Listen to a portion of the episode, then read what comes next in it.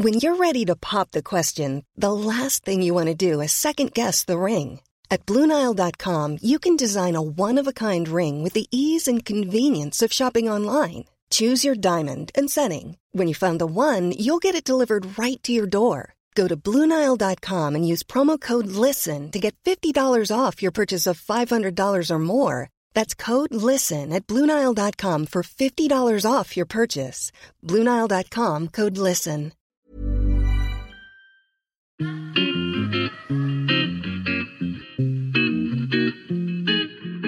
Salut les gars, je suis Anne-Laure Baratin et vous écoutez le podcast Genre de fille. Chaque semaine, je reçois une fille unique en son genre pour parler sans tabou de mission de vie, de galère, de déclic ou non, de féminin, de maternité ou pas, tout ça, tout ça. Par leur parcours, leur engagement et leur choix de vie, elles m'ont bluffé et j'ai à cœur de vous les faire découvrir. Je sais qu'elles vous inspireront. J'espère maintenant que leur parole vous permettra d'avancer, de choisir, de décider. Et maintenant, place à l'épisode du jour. Bonne écoute Cet épisode a été rendu possible grâce à Baratin, etc. Baratin, etc., c'est l'agence de création édito qui donne de la voix aux femmes et à leur discours. Alors aujourd'hui, au micro de Genre de Fille, je reçois Aliette Delalleux. Aliette est journaliste spécialisée en musique classique. Elle tient une chronique sur France Musique où elle déconstruit les clichés, où elle parle de féminisme et où elle explore les musiques traditionnelles. Surtout, ce qui me passionne chez Aliette, c'est qu'elle milite pour une meilleure représentation des femmes dans la musique classique. Je lui laisse la parole. Bonjour Aliette, je suis ravie de te recevoir au micro de Genre de Fille. Comment ça va? Bah, ça va bien, un peu crevé, mais bon, c'est la période. Ah oui, pourquoi est-ce que tu as, beaucoup de, boulot en ce moment? Un peu, ouais, ça s'enchaîne beaucoup, euh, pas beaucoup de pauses, et j'ai encore du mal à gérer mon énergie sur des événements qui sont euh, de l'ordre des présentations euh, autour du livre que j'ai écrit il n'y a pas longtemps, ou des conférences, ou des salons du livre. C'est énormément de, de présence et de partage et d'énergie, donc faut être un peu au taquet tout le temps. Et en fait, euh, j'arrive pas à m'économiser, donc je ressors de ça et je suis vidée. J'ai du mal à me ressourcer. Ouais, c'est marrant que tu parles de, le, fait d'être fatigué, euh, de gérer ton énergie. parce qu'il y avait une question que j'avais préparée, mais donc forcément on va en parler maintenant. Mais quand j'ai fait des recherches sur toi, il y a quelque chose qui m'a marqué, c'est qu'à un moment dans un article, tu parles de l'énergie justement que, que tu as pris l'écriture du livre qui, s'appelle, j'en parle en introduction, qui s'appelle euh, Mozart était une femme. Et tu dis euh, à un moment que tu as failli abandonner l'écriture du livre parce que tu dis que c'était dur psychologiquement, tu te sentais seule. Alors, je ne sais pas si j'ai tout bien compris, donc on va en reparler ensemble. Tu dis que tu te mmh. sentais seule car dans ce milieu, personne ne prend la parole sur les discriminations, le manque d'inclusivité, le fait que en fait, rien n'est dénoncé. Que ça a un lien du coup avec, ce, ton énergie que tu as du mal à canaliser? Peut-être, je pense que je parlais plus des chroniques parce que le livre, euh, ça a été plus doux. C'était long, mais c'était plus doux comme euh, manière de travailler, j'ai senti. Parce qu'aussi, j'étais moins sujette avec l'écriture du livre à tout ce qui était justement. Euh, c'est quand même, on parle de discrimination, mais c'était un tout petit peu moins d'actualité. Je, reparle vraiment de, des compositrices du passé, donc c'était beaucoup de recherche. J'étais moins sur ce qui aujourd'hui pose un peu problème dans ce milieu, et à savoir la plupart du temps les violences sexuelles sexistes je fais toujours des chroniques euh, à France Musique, à certains, certains moments, on avait l'impression que le sujet n'était pas encore vraiment traité dans, le milieu, à savoir, euh, oui, juste où, où, on en est avec la place des femmes dans la musique classique. Il y a vraiment parfois des. C'était les chroniques du lundi, surtout du lundi matin. Il y avait vraiment des fois où j'avais plus envie d'en faire, où je voulais tout arrêter parce que euh, j'avais l'impression de m'exposer avec des sujets un peu euh, sensibles, euh, le harcèlement sexuel, euh, sur les, festivals qui pro programment aucune femme, ce genre de choses. Et qu'il y avait beaucoup de violence en retour parce qu'en fait, on me pointait souvent du doigt et c'était assez fort les, critiques. Et je me sentais ouais, vraiment seule à brasser un peu du vent. Et en fait, je pense que c'était quand même assez utile. Et aujourd'hui, je le sens et il y a plein de gens qui se sont manifestés sur maintenant cette thématique. il y a plein d'initiatives qui ont été créées, donc je pense que c'est vraiment euh, super ce qui se passe. Mais ça a été un peu dur. Euh, aujourd'hui, c'est mieux. Je me sens moins seule déjà. et, puis, euh, et puis, je pense que je me suis un peu blindée. Quoi. Au bout d'un moment, on apprend à se protéger. On apprend aussi à pas toujours. C'était une époque où je ne sais pas si c'était plus mon engagement féministe et la colère que je ressentais qui me poussait à toujours y aller quoi qu'il arrive et à continuer quoi qu'il arrive, ou si c'était plus presque la jeunesse, enfin, je n'étais pas il y a trop longtemps, mais j'avais entre, j'ai commencé mes chroniques à 25 ans. pense qu'à 25 ans, on est un peu poussé par une énergie un peu folle. Et aujourd'hui, je l'ai toujours, mais je pense que je choisis plus mes combats. J'y vais pas forcément avec modération parce que je pense que je me radicalise de plus en plus. Mais en tout cas, je sais, je sais un peu m'économiser sur certaines choses. Je sais être un peu plus, ouais, un peu plus, un peu plus nuancée parfois aussi. Je fais un peu plus attention parce qu'en fait, je fais attention à moi et à ma santé mentale. Important. Et d'où est venue l'impulsion pour écrire le livre, justement? À quel moment tu t'es dit, il faut... Bon, aller parce que tes chroniques étaient déjà engagées. À quel moment tu t'es dit, OK, je veux écrire un livre? Est-ce qu'il y a eu un déclic? Qu'est-ce qui s'est passé? J'ai eu de la chance que le déclic ne vienne pas forcément de moi, mais d'une éditrice qui est venue me chercher, qui a senti qu'il y avait un potentiel en écoutant justement ces chroniques, en lisant aussi des articles que j'avais publiés sur Slate sur ce même sujet. Euh, sur les tenues des musiciennes classiques, euh, sur l'opéra aussi, le physique qui prenait beaucoup d'importance par rapport à la voix. Et donc, elle avait un peu. Lu hier euh, soir les articles et c'est vrai qu'ils sont ah hyper intéressants. Ça... Bon, on en reparlera aussi dans la suite de l'interview, mais c'est des sujets. Moi, j'en avais jamais entendu parler jusqu'à ce que je lise en fait tes mmh. Mais c'est vrai qu'en en, tout cas en France, en France, il y a pas mal de sujets où j'avais l'impression qu'en effet, toutes mes ressources et mes sources ne venait pas du tout d'articles qui avaient déjà été publiés. Euh, c'était surtout en, français, c'était surtout en, anglais qu'il y avait déjà pas mal de personnes qui défrichaient un peu ce terrain-là. Mais, euh, mais voilà, et ces articles-là m'ont poussé, enfin en tout cas on fait, fait écho auprès de, mon éditrice, Mélie Chen, qui euh, bosse chez Stock, et, et elle m'a contactée, et celle qui m'a dit, viens, enfin venez, on fait quelque chose. Et puis maintenant voilà, le livre est sorti, donc ça a été une sacrée aventure, mais je pense que j'avais pas forcément euh, idée euh, ou envie. Enfin, c'était pas un truc auquel je pensais. Euh, j'étais un peu à fond dans, tout ce que j'avais un peu à faire, les chroniques et toutes les activités à côté. Mais ça m'a paru. maintenant, quand j'y pense, ça me paraît tellement naturel d'écrire ce. Enfin, naturel, je sais pas si c'est le mot, mais c'est vraiment la continuité de tout ce que j'ai pu faire. Et ça m'a donné une chose très importante, c'était un point de vue beaucoup plus global sur le, sur la place des femmes dans la musique classique. Parce que faire des chroniques, c'est très fragmenté. On change de, sujet et on peut vraiment passer d'une époque à l'autre. Et, c'était beaucoup de portraits, c'était beaucoup de, ou de sujets d'actualité. Euh, et en fait, euh, d'écrire un livre où on part de l'Antiquité jusqu'à aujourd'hui et on retrace tout ce qui s'est passé avec la, à peu près, dans les grandes lignes, tout ce qui s'est passé sur les, femmes et la présence des femmes dans la musique classique, chanteuses, compositrices, musiciennes, ça m'a c'est assez vertigineux en fait parce qu'on réalise à quel point en fait il n'y a, aucun répit aucun moment où elles ne sont pas là euh, aucun moment où tout à coup il n'y a aucune créatrice aucune femme qui se manifeste elles, ont toujours toujours toujours été là. Ça ça m'a semblé c'est ce qui m'a vraiment frappé à la fin de l'écriture du livre et je pense que c'est ce qui frappe aussi les, lecteurs et lectrices parce qu'ils disent ah ouais je savais pas quand même euh, c'est fou il y a vraiment cette sensation un peu vertigineuse moi ça m'a fait penser aussi à un livre que j'ai beaucoup aimé, mais que tu dois connaître probablement, de Titiou Lecoq, qui s'appelle Oublier, euh, euh, qui parle de toutes les femmes. Euh, alors, c'est pas que la musique, ça parle de tous les pans de la société où les femmes ont été invisibilisées en fait de l'histoire générale. C'est assez vertigineux. Et, et Titiou aussi a dit dans son livre, comme toi tu l'expliques, c'est qu'en fait, ça n'a pas été. Il n'y a pas de progrès comme une ligne qui croit. En fait, c'est qu'il y a eu des, des moments un peu plus, des moments moins où les femmes étaient moins invisibilisées, d'autres où c'était le contraire. Et puis euh, aussi, ce qui, ce qui m'a marqué, c'est que tu vas nous en parler, c'est tu parles de Maria Anna, donc la sœur de Mozart, qui a été complètement, euh, qui était extrêmement douée et qui aurait pu être, qui était une, talentueuse compositrice et qui s'est à cause du mariage, euh, voilà, c'est, a vu sa vie artistique effacée. Et en revanche, tu parles, je ne sais plus le nom de, cette compositrice qui, parce qu'elle, elle avait de l'argent, parce qu'elle avait des bonnes relations, elle ne s'est pas mariée, elle n'a pas eu d'enfant et elle a pu avoir euh, une carrière. C'était possible quand même à l'époque. Oui, il y en a plein euh, qui ont pu euh, avoir des carrières et le mariage et, faire des enfants, ça a été généralement un frein, à part quelques exceptions.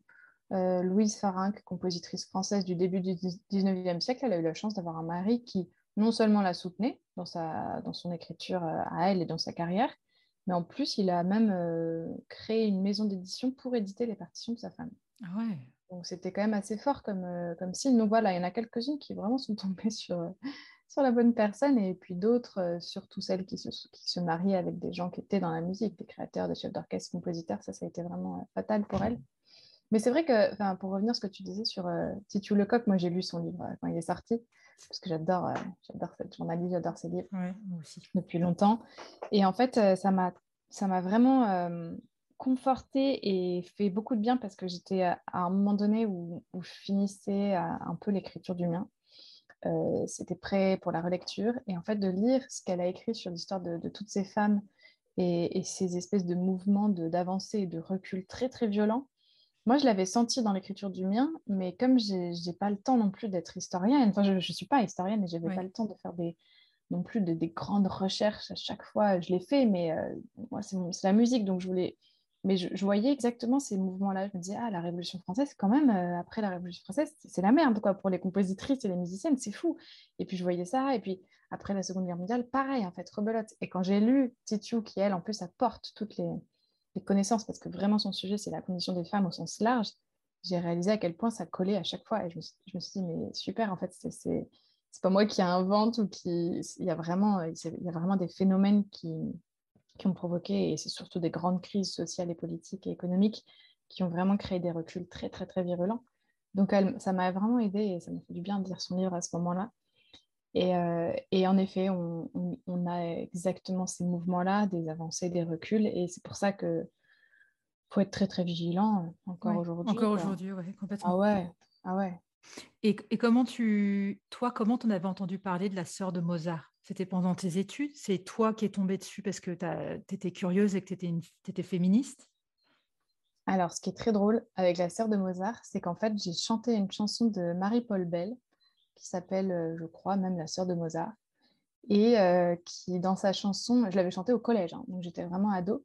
Et c'était toute une chanson sur la sœur effacée de Mozart. Euh, je, suis Léopoldine, la sœur de Mozart et elle raconte vraiment dans cette chanson comment cette sœur prodigieuse musicienne n'a pas eu de carrière à cause de son frère, entre, autres, et à cause de sa condition de femme. Nous, on le chantait un peu avec. C'était une chanson assez drôle, mais en fait tragique. Et je l'ai complètement effacée de ma mémoire, alors que je faisais quand même des études de, musique et tout, mais je sais pas, j'ai pas repensé. Et là, ça a été quoi Qu'est-ce qui m'a. Je sais pas en fait. C'est euh, pendant mes recherches, j'ai dû tomber sur son nom et, et ensuite j'ai acheté la, la, correspondance de Mozart, qui est un truc énorme, mais génial, trop bien à lire parce que franchement, il y a des pépites. Et j'ai cherché toutes les lettres de sa sœur pour essayer de voir euh, ce qui s'était passé. Il y a déjà des gens qui avaient écrit deux articles quand même sur la sœur de Mozart effacés. Et là, dans les lettres, j'ai réalisé à quel point euh, non seulement les critiques de l'époque étaient assez impressionnantes sur son, jeu à elle, à quel point en fait elle a voyagé jusqu'à ses 16 ans avec son frère pour donner des concerts et vraiment c'était sa, vie, c'était la musique. Et puis ensuite euh, l'ennui, elle, elle, envoie des lettres à son frère parce qu'elle a 16 ans, elle arrête tout. On, on, lui dit tu vas te préparer à ton mariage, donc les tournées c'est fini, les concerts c'est fini. Alors que pourtant elle se, elle se, mariera que à 33 ans. Et en plus, et là, euh, donc les lettres, en fait, il y a une espèce de vide. En plus, elle perd un peu contact avec son frère. Il y a un peu des... Mais je pense qu'il y a aussi, c'est normal en fait, c'est de la jalousie aussi et c'est de la, de l'envie. Et puis lui, il a une carrière qui, ne fait que, grandir. Il a plein de commandes, donc euh, forcément, il est très occupé. Et ça, euh, ouais, quand elle écrit euh, Je m'ennuie ferme pendant que vous vous, amusez bien avec ma mère ou avec mon père, parce qu'il partait souvent avec le père ou la mère, je me dis c'est tragique. Et, en même temps, c'était cette condition, elle n'a même pas pu imaginer se révolter ou quoi. Il y en a d'autres qui l'ont fait, hein, mais elle, ce destin-là, il est vraiment triste. Et, et ce qui est terrible aussi, c'est qu'à un moment donné, on, a la réponse d'une des lettres qu'elle envoie à son frère, et son frère dit Oh là là, ce, ce lead, donc c'est une mélodie en allemand, est très très beau, tu devrais continuer à composer plus. Donc c'est la preuve, parce qu'on n'a pas de partition d'elle, mais c'est la preuve qu'elle a composé. Et la preuve aussi que sa musique, euh, si euh, le jeune Wolfgang euh, la trouve très belle, c'est qu'il y avait quand même quelque chose. quoi. Non, c'est terrible. Son, destin est vraiment tragique. Et ce qui est intéressant aussi, c'est que je pense qu'il y a un peu un lieu commun, c'est que quand on n'entend pas parler de femmes compositrices, c'est que spontanément, on est nombreuses et nombreux à se dire c'est parce que les femmes n'ont pas pu être compositrices qu'on n'entend pas de musique classique faite par les femmes, alors qu'en fait, si, ça, ça existait. Et ça, mmh. je trouve ça hyper intéressant. Et Et d'ailleurs, dans tes chroniques sur France Musique, c'est tu dis euh, dans un article dans Télérama, et euh, tu dis, lorsqu'on parle d'elles, donc là tu parles de, ces femmes compositrices, lorsqu'on parle d'elles, on met beaucoup en lumière leur parcours, quitte à ce que leur musique passe à la trappe. J'ai eu envie d'angler mes chroniques sur leurs œuvres plus que leur vie. C'est hyper intéressant. Bah oui, comme tu dis, en fait, on se rend même plus compte qu'on va parler de leur parcours, alors qu'en fait, la, matière brute, ce qu'elles font, euh, ce qu'on peut entendre d'elles. Et d'ailleurs, c'est grâce à toi que j'ai découvert Composeur, quand mmh. tu parles de ces playlists. moi, j'ai découvert maintenant des playlists avec des mmh. femmes compositrices. Et c'est fou, ça mmh. ouvre vraiment le champ des possibles. Ouais, complètement. Mais c'est vrai que c'est. Enfin, en tout cas, je me suis fait cette réflexion assez vite en lisant euh, des, des, récits euh, autobiographiques euh, sur certaines compositrices et qui étaient vraiment beaucoup plus tournés autour de leur. surtout leur vie sentimentale, en fait. Parce que c'est ça qui m'agaçait. C'est qu'on réduisait vraiment ces créatrices à des femmes Alma Mahler, c'est l'exemple le plus frappant. C'est une femme qui, en effet, a eu des aventures avec les plus grands artistes euh, et elle était, euh, elle a, bon, elle était l'épouse de, Gustave Mahler, mais elle a, elle a aussi eu plein, plein d'aventures avec d'autres hommes. Et donc, euh, Alma Mahler, c'est elle, quoi. C'est, je crois qu'une de ses biographies, on l'appelle l'ogresse ou un truc comme ça. Enfin, c'est hyper, hyper, violent comment on la nomme. Alors qu'en fait, c'est une compositrice qui n'a même pas pu exercer vraiment son art parce que son mari la soutenait pas du tout. Gustave Mahler n'en avait rien à faire de la musique de, son épouse.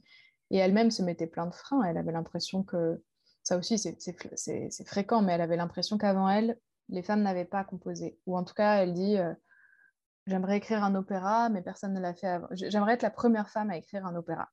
Et quand elle écrit ça au tout début du XXe siècle, euh, c'est faux. Il y a plein de femmes avant elle qui ont écrit des, opéras, mais plein. Euh, vraiment, dès, la naissance de l'opéra, il y avait des compositrices d'opéra. Donc c'est aussi euh, fou euh, de, voir à quel point toutes ces femmes-là se mettent dans une situation de pionnière et que ben, face à cette situation, c'est hyper difficile en fait de dire bah, je peux y arriver. Parce que si avant moi, c'est l'absence totale de modèles a fait qu'il y a plein de compositrices qui ne sont pas allées plus loin que juste composer dans leur coin, parce qu'elles avaient déjà on leur ouvrait pas les portes, mais en plus de ça, elles se sentaient absolument illégitimes dans ce rôle et dans ce, métier de compositrice. Donc oui, c'est vrai que j'avais un peu envie de parler plus des musiques, mais en même temps, les récits, il faut les raconter aussi. Donc euh, c'est vrai que c'est les deux, c'est juste ne pas que axer sur euh, les histoires d'amour d'un malheur, mais aussi raconter c'était qui cette compositrice en fait, qu'est-ce qu'elle a, composé, c'était quoi musiques. Et justement, tout à l'heure, tu parlais de, des articles que tu as écrits pour Slate, que j'ai lus donc, euh, et qui m'ont beaucoup intéressée. Et donc, tu, il y a deux ans, donc c'était en 2020, tu as justement écrit un article où tu essaies de décrypter pourquoi il y a ou il y avait si peu de femmes chefs d'orchestre. Donc justement, c'était il y a deux ans. Alors depuis, est-ce que les choses ont bougé? Est-ce que ça avance? Ouais, ça avance pas mal sur les chefs d'orchestre. Ouais, génial. c'est vraiment le, ouais, c'est vraiment le seul sujet, un des seuls, où je me dis qu'il y a vraiment des progrès. Euh, après, c'est un peu l'arbre qui cache la forêt, parce qu'en fait, on a une petite tendance aujourd'hui, surtout en France, à mettre beaucoup de chefs d'orchestre, qui est super, en avant dans les programmations, mais pour cacher euh, l'absence de compositrices à l'intérieur de ces programmations. Donc, c'est un peu une sorte de euh, regardez, il y a plein de femmes dans notre saison, et quand on regarde un tout petit peu, c'est oui, il y a des chefs invités, c'est super, chefs feu invités, c'est super, des solistes femmes, euh, mais en fait, vous, vous jouez que des œuvres d'hommes, quoi. Donc voilà, c'est un un peu le reproche que je fais aujourd'hui, mais en l'occurrence, euh, il y a le concours La Maestra qui a été créé en 2020, bah, je crois d'ailleurs. C'est pour ça que ça joue aussi un grand concours international de chefs-feu d'orchestre, uniquement réservé euh, aux femmes. Ça a fait une vraie visibilité sur le sujet, ça a pris une ampleur complètement dingue. Et, euh, et, ça a permis en fait juste de montrer des jeunes chefs talentueuses pour qu'ensuite des orchestres puissent faire des collaborations, les inviter et tout. Donc il y a vraiment quelque chose qui s'est passé. Mais ça aussi, c'est inquiétant parce que là, je suis un peu. Je, travaille beaucoup sur ce sujet-là des, femmes chefs d'orchestre. Et en fait, on réalise qu'elles étaient là au 19e siècle aussi, début du 20e siècle, il y en avait plein partout. Euh, pas forcément les plus connues, hein, mais en fait, elles, avaient déjà accès à, cette, à ce poste. Euh, c'était parfois décrié, mais bon, certaines ont fait des grandes carrières, étaient appelées dans les plus grands orchestres dans tous les pays. Je pense à Nadia Boulanger, par exemple, c'était une chef reconnue. Et puis ensuite, elles ont complètement disparu. Et quand elles sont revenues dans les années 70, on les appelait les pionnières. C'était les pionnières de la direction d'orchestre. Et personne n'a corrigé ça en se disant, en fait, pas du tout, c'est pas des pionnières, ça fait depuis le 19e siècle qu'elles existent, ces chefs d'orchestre. C'est juste qu'encore une fois, on n'a pas raconté cette histoire, on l'a complètement oublié et tous ces noms, ils sont passés à la trappe. Et moi, je, là, je travaille sur euh, une série pour, euh, pour France Musique sur les, femmes chefs d'orchestre. J'ai des, centaines, enfin peut-être ouais, euh, des centaines de noms de chefs d'orchestre qui ont travaillé et qui, ont, qui, sont, qui étaient assez connus entre la fin du 19e et le début du 20e siècle.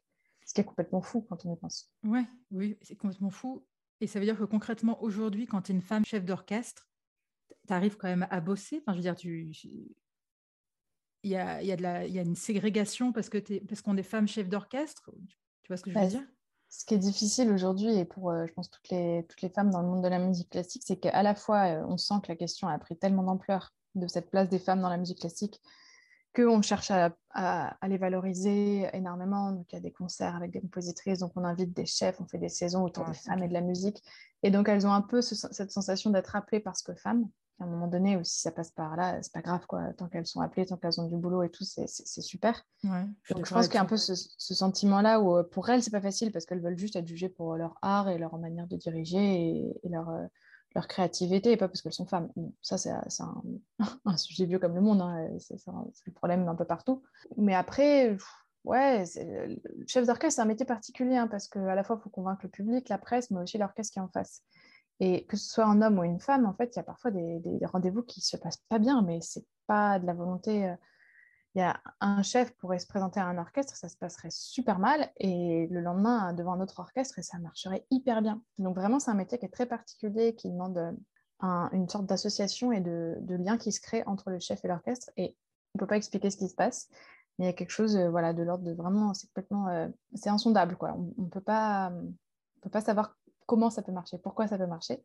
Euh, mais, les jeunes chefs, vraiment, je pense qu'avec le concours La Maestra et avec la volonté aujourd'hui des orchestres de montrer un peu plus les femmes, il y a quand même du, il y a des ouvertures. En tout cas, par rapport à 20 ans ou 30 ans, c'est clair qu'il y a des ouvertures.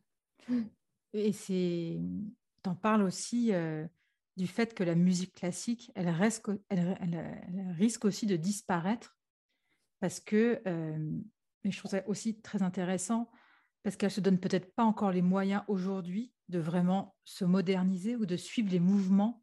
C'est aussi ce que tu expliques dans un article de Slate qui m'a marqué, euh, qui traite du fait que le physique prime sur la voix maintenant, aujourd'hui, euh, à l'opéra. Moi, je ne connaissais pas du tout euh, et j'ai trouvé ça hyper intéressant. Ça, parle notamment de, alors je n'utilise peut-être pas les bons termes, hein, je ne suis pas une spécialiste, mais de femmes soprano ou, ou, autres qui, sont, qui font des régimes. Et en fait, mm. On se rend compte que euh, maintenant, en fait, il, vaut mieux être plutôt euh, jolie et bien gaulée pour avoir le rôle, même si tu chantes moins bien. Et en fait, mm. tu expliques que, en gros, la musique classique, elle a un peu dix ans de retard, qu'elle n'est plus du tout dans, elle est pas du tout dans le, le mouvement body positif qu'on a depuis quelques mois, années, et qu'en mm. gros, ça, ça risque d'arriver dans dix ans et qu'à cause de ça, euh, euh, la musique classique risque, ne s'adapte pas, c'est aussi un manque d'inclusion, de diversité, et elle risque de disparaître. Ouais, enfin moi je suis pas, je suis pas très optimiste sur l'avenir de la musique classique, euh, en tout cas de ce que je vois en France. Peut-être que dans d'autres pays il y a des choses qui bougent, mais en fait jusqu'à présent en fait on c'est ce que je ressens après en tant que journaliste en tant que spectatrice aussi parce que je vais souvent en concert. Mais il y a, quelque chose qui se joue de l'ordre euh, de euh, oh, bah, la musique classique a toujours existé, on a toujours fait des concerts, euh, les orchestres ont toujours existé, donc tout va bien.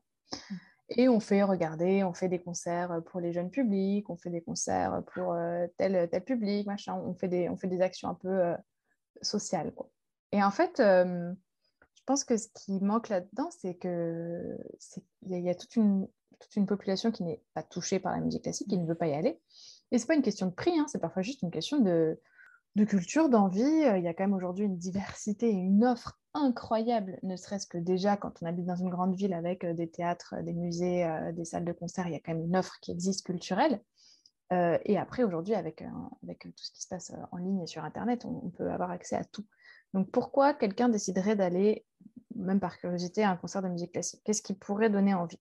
Et aujourd'hui, juste le fait que c'est de la belle musique ne suffit pas. Il faut, proposer des expériences un peu pour le public. Et ce qui n'est pas, pas du tout fait, et c'est vraiment pas une question, euh, j'ai l'impression, aujourd'hui en, France. Donc, donc oui, moi je pense qu'il y a des gros risques pour la musique classique de, de perdre son public. C'est pas forcément de disparaître, mais en tout cas c'est perdre son public. On le voit. En fait, le public, il est passé d'une moyenne d'âge de 35 ans il y a 30-40 ans à aujourd'hui 61 ans. Donc la moyenne d'âge du public, et c'était déjà il y a quelques années, donc c'est possible que ça ait encore vieilli. Donc le public vieillit et on ne fait pas grand-chose pour le renouveler. On fait, enfin, si, y a des actions, mais ce n'est pas forcément très efficace. Et moi, ce que je pense avec euh, tout ce qui se passe autour de, des compositrices, c'est que ça, propose déjà des nouvelles musiques, des découvertes, des nouveaux récits, et peut-être une autre manière aussi de, la présenter, cette musique. Et je pense que vraiment, il faut qu'il y ait un créneau qui soit pris là-dessus. En fait, il ne faut pas juste qu'on se dise, enfin, en tout cas, c'est ce que les salles font. Hein. Bon, là, en plus, avec le Covid et avec deux ans de pas de spectacle, pas de concert, on sent qu'il y a une sorte de repli sur euh, ce qui fonctionne. On va faire euh, les grands chefs-d'œuvre de la musique classique et tout va bien se passer. Et je pense que c'est une erreur. Au contraire, il faut être beaucoup plus audacieux, il faut aller beaucoup plus loin, il faut chercher d'autres publics, pas celui qui va venir parce que oui, c'est euh, telle symphonie de tel compositeur et qu'ils aiment bien, parce qu'en fait, il y a plein de gens qui ne savent même pas en fait quelle est la, la symphonie qu'ils vont kiffer, donc ils veulent juste autre chose. En fait, ce que je vois aujourd'hui, c'est qu'on ne propose pas une expérience, on propose juste, euh, ça va être telle symphonie de tel compositeur par tel orchestre, et ça doit suffire pour faire venir des gens. Ouais. que la plupart des gens n'ont absolument aucune idée de ce qu'ils vont aimer. Quoi.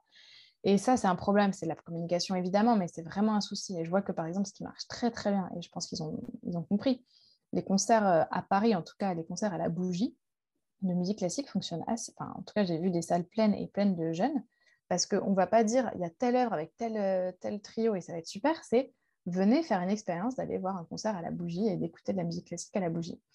Et derrière, après, en plus, les artistes sont plutôt bons et c'est de la bonne programmation. Donc, c'est ça qui manque aujourd'hui. Et on n'y est pas du tout. Et après, sur l'inclusion et tout, c'est encore un, autre sujet. Mais, mais bien sûr qu'on a du retard et, que la musique classique, ça a un petit côté un peu ringard et ils continuent à, le montrer avec euh, avec les pochettes de disques euh, qui, encore une fois, sont un peu. Enfin, je ne sais pas ce qui se passe, mais il y a des directeurs artistiques qui font des choix quand même un peu, un peu chelous et qui kitsch. C'est kitsch. Quoi. Il y a vraiment un côté entre soi, en fait. Ah oui, bah oui, oui, complètement. Comme si, en fait, ça, ça suffisait, quoi. De mmh. faire ce qui est fait depuis des années, ça devrait suffire pour euh, maintenir euh, ce monde-là en, en, forme et avec un public qui devrait revenir et tout. Alors qu'en fait, les salles se vident et là, on voit encore plus en ce moment, les salles se vident. Et puis, euh, ce qui se passe cependant en région et dans des plus petites structures est intéressant. Parce qu'eux, ils arrivent à fidéliser un public qui est euh, plus de proximité, public plus local. Et je pense que vraiment, il faudrait que les grosses institutions dans les grosses villes aillent un peu s'intéresser à ce qui se passe. je dis ça, mais je fais des grandes généralités. Il y a plein d'initiatives qui sont super et qui fonctionnent. Hein. J'ai juste un point de vue très général et un peu parisien aussi sur la question. Mais je pense que Paris devrait s'inspirer des régions. Euh, mais ouais, je ne suis, pas, très optimiste sur l'avenir euh, de la musique classique. Donc aujourd'hui, toi, tes projets, ton, ton, travail, c'est tu continues justement. Tu n'es pas très optimiste sur l'avenir de la musique classique, mais tu restes quand même une passionnée. Tu continues à, à, creuser, à travailler euh, sur tous les sujets qui touchent à la musique classique. Oui, je continue parce que, parce que pour l'instant, je n'ai pas l'impression d'avoir fait le tour. Il y a encore trop de choses à découvrir, trop de compositrices je continue aussi parce que bon, il y a un livre à faire vivre et qu'il y a plein d'événements qui sont liés à ça et qui me, qui me passionnent et ça va, être, ça va être génial. Et aussi parce que je pense qu'à partir de toute cette matière-là, euh, du livre et, des récits des compositrices et des femmes dans l'histoire de la musique, y compris aujourd'hui, il y a plein de choses à faire en fait. Il y a, y a des films à écrire, il y a des, des documentaires, il y a des biographies, euh, il y a mille manières de raconter toutes ces histoires-là et je pense que ça, c'est infini la forme. Le, fond restera à peu près sensiblement le même, mais dans la forme, il y a plein de manières de raconter cette histoire et de proposer ces nouveaux récits et pour toucher le plus de monde. Euh, et j'en suis convaincue et j'ai l'impression que ce que je dis souvent, c'est que ce livre, c'est pas du tout pour moi une sorte de point final à quelque chose, c'est vraiment un tout petit début pour euh, imaginer et laisser aussi les autres imaginer plein de projets qui pourraient se nourrir de, toutes ces femmes extraordinaires. Moi, j'attends avec impatience que des gens me disent euh, ah, bah, J'ai lu le livre et j'ai trouvé que cette compositrice était quand même incroyable. Et du coup, j'ai proposé euh, voilà, d'écrire la biographie ou de faire un film ou d'imaginer une série ou un podcast, n'importe quoi. Je, trouverais ça incroyable en fait. Et est-ce que tu as eu des retours un peu de, directeurs ou directrices euh, d'opéra, enfin, tu vois, de structures justement qui diffusent de la musique classique en France et qui ont envie de faire bouger les choses ou... Ouais, il y en a quand même pas mal. Non, non, vraiment, il y a quand même pas mal de personnes qui soit me sollicitent même parce qu'ils ont envie en fait de mettre. Bon, alors après, il y a un petit problème, c'est comme je suis indépendante, il y a pas mal de gens qui me sollicitent pour, euh, un peu penser à la prochaine programmation ou imaginer des. j'ai envie de dire, mais c'est un métier à part entière en fait de faire ça, de réfléchir à des programmations. Mais en tout cas, oui, ça, ça bouge, il y a des envies et il y a déjà des choses qui se font et qui sont super. Je pense à un ensemble à Lyon qui s'appelle le Concert de l'Hôtel Dieu qui a déjà fait des sortes de cycles que de compositrices sur des choses très spécifiques, des œuvres jamais jouées. Donc en plus, il y avait cette volonté d'aller chercher des partitions et tout. Donc c'est quand même super. Il y, a, il y a, des festivals 100% euh, compositrices qui commencent à être créés. Un temps pour elles, par exemple, en ce moment, ils donnent des concerts euh, superbes avec des artistes de qualité dans des lieux incroyables. Enfin, vraiment, il y a pas mal de choses qui bougent. Mmh. Moi, ça m'a fait euh, penser aussi en, en, préparant l'interview, enfin, préparant cet échange, j'avais vu passer euh, un épisode d'un podcast qui s'appelle Bliss Story où euh, récemment euh, Clémentine Gallet a interviewé une soprano qui s'appelle Julie Fuchs ou Fuchs, je ne sais pas comment ah on dit. Julie Fuchs. Ouais. Fuchs, pardon, et qui explique justement, elle, enfin, c'est donc, elle raconte son témoignage et en fait, elle s'est fait jarter à quatre mois de grossesse. J'ai pas les termes précis, enfin, et pas le contexte précis, mais ça aussi, c'était la première fois que j'entendais ce, le fait que, la, que le fait d'être chanteuse d'opéra et être enceinte, apparemment, même en 2022, c'était ou en 2020, pardon, c'était toujours pas compatible pour certaines personnes. Et euh, Ouais, hyper compliqué. Vraiment pour euh, les musiciennes et les chanteuses, tout ce qui touche à la maternité, à savoir la grossesse, la maternité et même après, mais c'est tellement difficile. Mais je pense que c'est pour toutes les artistes, euh, c'est le même problème. C'est vraiment ce truc de rien n'est fait pour qu'elles puissent continuer, euh, sauf si elles ont un mari qui euh, ne bosse pas et peut garder l'enfant euh, tranquille et tout. Mais vraiment, rien n'est fait pour, pour ça. Alors que je sais que dans d'autres, par exemple, des maisons d'opéra dans d'autres pays font des gardes proposent des gardes d'enfants, par exemple, pendant la répétition, ou imaginent un peu des systèmes, en fait. Parce que là, vraiment, une chanteuse d'opéra qui veut faire une production pendant deux semaines dans une ville, elle a, elle, elle, a rien, quoi. Il faut qu'elle qu'elle trouve des solutions c'est hyper, euh, hyper dur. Et sur la grossesse, euh, ça, c'est vraiment un vrai sujet. Et aussi sur les règles, parce que ça, j'avais fait un sujet il y a longtemps. Je ne sais pas si tu étais tombée dessus. Non, je n'ai pas vu celui-ci. Quand une, quand une chanteuse, euh, enfin, quand on a nos règles, notre voix change et on a, suivant le, le syndrome prémenstruel qu'on a, certaines chanteuses ont beaucoup plus de difficultés à chanter dans certains moments de leur cycle. Et ça, ça a été un sujet hyper tabou parce que personne n'en parle. Et donc, il y a plein de chanteuses qui, euh, moi, c'est une chanteuse, Fiona McDown, qui m'avait dit, mais en fait, ça, ça peut être un super sujet pour toi parce que vraiment, euh, on, le sait, nous, on en parle entre nous, mais personne ne le sait euh, dans le grand public et dans l'opinion générale. Et donc, en fait, il y a plein de modifications. C'est une inflammation, en fait, les règles, tout, tout gonfle. Et donc, tout ce qui peut être lié aux cordes vocales et à la voix et, et même les douleurs de ventre et tout, tout ça, ça pose un problème. Comme pour les sportives, les athlètes de haut niveau, en fait. Enfin, ou même les athlètes au sens plus large, c'est une modification du corps qui fait qu'en fait, ça change la voix et qu'il y a plein de chanteuses qui, à un certain moment de leur cycle, chantent moins bien. Et ça, on ne le sait pas. Et donc, euh, ça peut être, ça peut tomber le jour où elles ont euh, le grand concert il faut qu'elles assurent. Et en fait, euh, bah, on ouais, on les préserve pas du tout de ça, quoi. Et elles doivent se, trouver, elles doivent se, démerder, comme, comme d'hab, à trouver. alors, je crois qu'il y a des médocs qui marchent bien. Il y en a plein qui sont suivis par des spécialistes pour justement aider ces moments un peu de transition et tout. Mais énorme sujet, encore une fois. On va passer aux petites questions de la fin, Aliette. Euh, mm. Alors, j'imagine, je, je, suis même sûre que tu connais Anne, euh, mm. Cogent, qui est journaliste au Monde, et mm. qui fait des portraits de femmes euh, et qui demande à ses invités de continuer la phrase Je ne serais pas arrivée là si. Alors, à ton tour de compléter cette phrase, Aliette.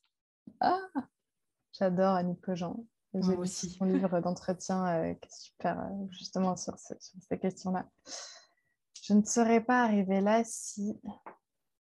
Bah, c'est marrant parce que je vais faire un petit lien, mais je pense que si j'avais pas euh, découvert euh, Titu Lecoq à un moment donné dans ma vie, parce que j'ai été, j'ai vraiment rencontré le féminisme très tard, enfin rencontré, lu et lu surtout Titu Lecoq. J'ai, n'ai pas du tout baigné dans un monde euh, avec des femmes féministes autour de moi, c'était vraiment pas un sujet. Ça arrivait beaucoup plus tard et ça a été grâce à Titu Lecoq que je suivais sur les réseaux sociaux, sur Twitter, à une époque où il n'y avait pas grand monde, il y a 10 ans. Ouais. Euh, et, j'aimais trop son blog, et j'aimais ses romans, j'aimais ses livres. Et je pense que c'est la première journaliste féministe que j'ai lue. Et c'est la première pensée féministe à laquelle j'ai eu accès. Et en fait, comme en plus, je me projetais une journaliste euh, qui publiait sur Slate, qui publiait un peu partout, qui avait ce côté un peu euh, pigiste, je fais ma vie, je suis indépendante, je me disais, mais ah, c'est génial, ça a l'air trop bien de faire ça. Donc je pense que ça a été elle qui a, déclenché toute ma pensée féministe. toute mon envie de, faire ce métier, d'être journaliste, d'être journaliste indépendante, ça elle m'a ouvert vraiment plein de, plein de possibilités. Euh, ça a été un modèle. Et je pense que c'est. Et ensuite, euh, ensuite j'ai développé plein d'autres choses et j'ai fait de la rencontre de plein d'autres euh, personnalités, plumes et, et pensées féministes, mais ça a été la première, donc je lui dois beaucoup. Qu'est-ce qui t'anime? Je pense que dans, dans, tout ce que je fais aujourd'hui et dans les combats, parce que ça peut être parfois des combats que je, que je mène, c'est une vraie soif de, de, de justice et de et d'équilibre et de, ouais, de justice pour, les femmes au sens large et pour toutes les personnes discriminées, parce que ça me rend folle en fait de continuer à lire des... Bon, déjà, ce qui se passe dans le monde me, rend très en colère et, un peu, folle, mais je me suis vraiment, quand je parlais au tout début de choisir les combats, moi, ça a, ça a été un choix de, de vraiment m'intéresser à ce sujet parce que je sentais que c'était... parce que rien n'était vraiment fait, parce que les voix féministes étaient très rares. Et je me dis, je le dois pour euh, les musiciennes, les chanteuses qui peuvent même pas exprimer euh, ou dénoncer des violences ou, juste avoir une voix euh, au chapitre. Et donc, je me dis que j'ai cette chance d'être un peu exposée, j'ai cette chance d'avoir une, place dans un média national, d'avoir maintenant écrit un livre et je peux le faire pour elle, un peu, entre guillemets. Et, et ça, ça me, c'est pas une mission, mais en tout cas, ça me semble vraiment important de me dire, euh, moi, je m'en fous en fait, je peux, je peux dire ce que je veux, je peux très bien euh, balancer des noms, je peux très bien balancer des festivals qui font de la merde, je peux très bien, j'ai aucun, euh, si ça peut m'empêcher un petit peu, mais ça va pas, ça va jamais entraver ma carrière. Et je pense que c'est important de le faire pour toutes les femmes qui peuvent pas le faire. Est-ce qu'il y a une femme que tu aimerais entendre au micro de genre de fille?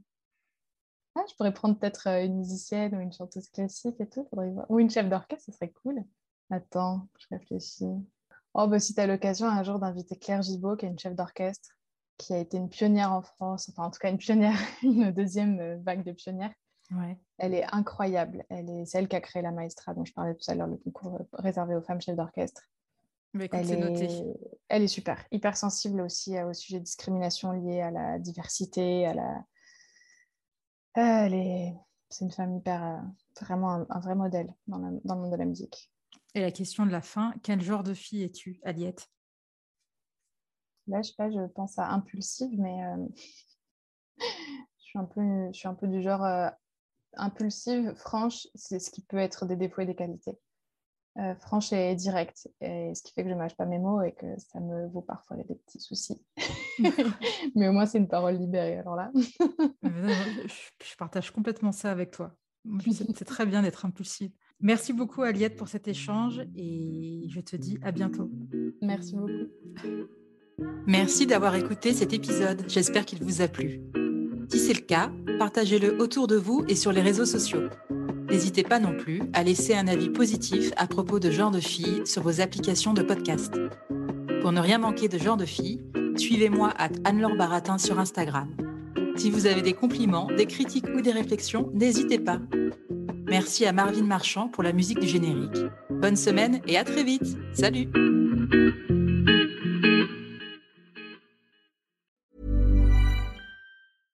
Mom deserves the best, and there's no better place to shop for Mother's Day than Whole Foods Market. They're your destination for unbeatable savings, from premium gifts to show-stopping flowers and irresistible desserts. Start by saving 33% with Prime on all body care and candles. Then get a 15-stem bunch of tulips for just $9.99 each with Prime. Round out Mom's menu with festive rosé, irresistible berry chantilly cake, and more special treats. Come celebrate Mother's Day at Whole Foods Market.